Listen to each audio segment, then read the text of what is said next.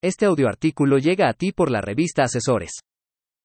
¿Dónde están los abogados de la Presidencia de la República? Sobre las actuales críticas al Poder Judicial. Por Silvino Vergara Nava. Afirmar que los jueces crean derecho equivale a confundir interpretación e innovación, aplicación y producción, jurisdicción y legislación, determinación del significado de las leyes y voluntad legislativa, derecho viviente y derecho vigente.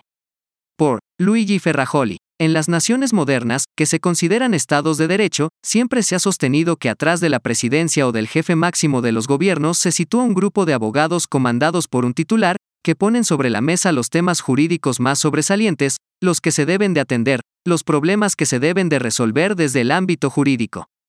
Ha sido emblemático en la historia última de la humanidad, conocer quiénes son esos abogados, que normalmente se trata de académicos de universidades prestigiadas, y que después de ocupar esos cargos, escriben al respecto de sus experiencias, de lo que se vivió en esas funciones, o bien, se esconden ante lo que sucedió en los tiempos de su asesoría jurídica.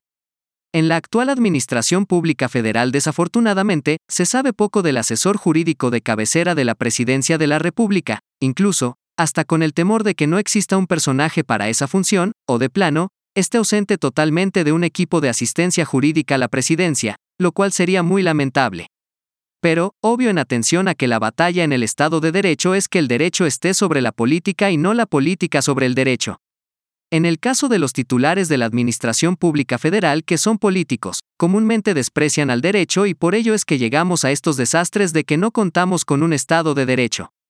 Recientemente, se ha aumentado la crítica al Poder Judicial desde la Administración Pública Federal, pero esto se hace vergonzosamente, al final de esta administración, cuando esa práctica de que el Poder Judicial esté sobre el legislativo, es algo que ya se venía dando desde hace tiempo, y que, ante la ausencia de asistencia jurídica, o bien, de asistencia jurídica poco preparada desde la Presidencia de la República es que apenas se descubrió ese problema que se vive, que no es nada gratuito, sino que tiene un sustento desde la teoría del derecho, pero que si no hay asesoría jurídica, es penoso que apenas se ponga en la palestra.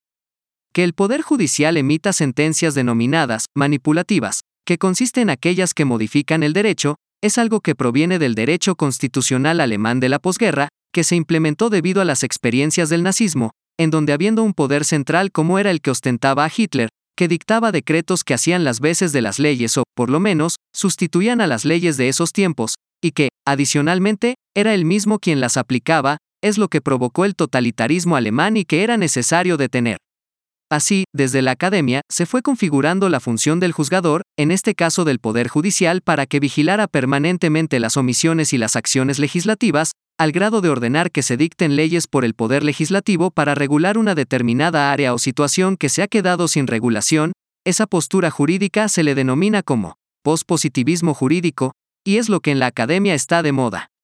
Pero que ha traído muchos problemas, ya desde que se implementó en México, proveniente de la influencia del constitucionalismo europeo, particularmente el alemán.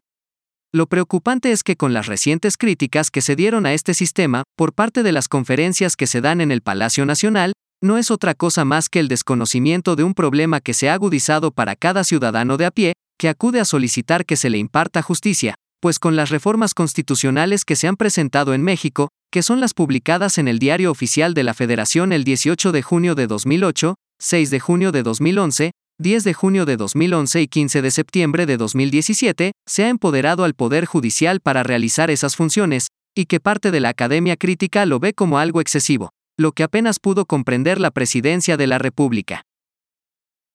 Se sostiene desde la Academia esta facultad que se ha dado al Poder Judicial como judiciocracia, esto es el gobierno de los jueces, por ende, hay otra postura de la teoría del derecho, para resolver este problema que no consiste solamente en amenazar con elegir a los ministros por la vía del voto, o reducir sus salarios. Hay una teoría contundente y clara para resolverlo.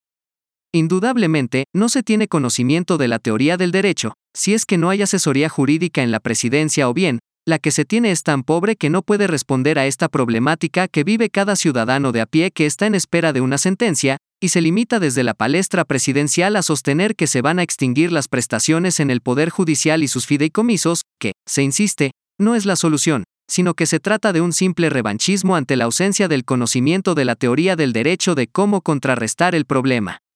Por ello es que el debate entre la administración pública y las decisiones del Poder Judicial es la prueba actual de que la política está sobre el derecho y no el derecho sobre la política.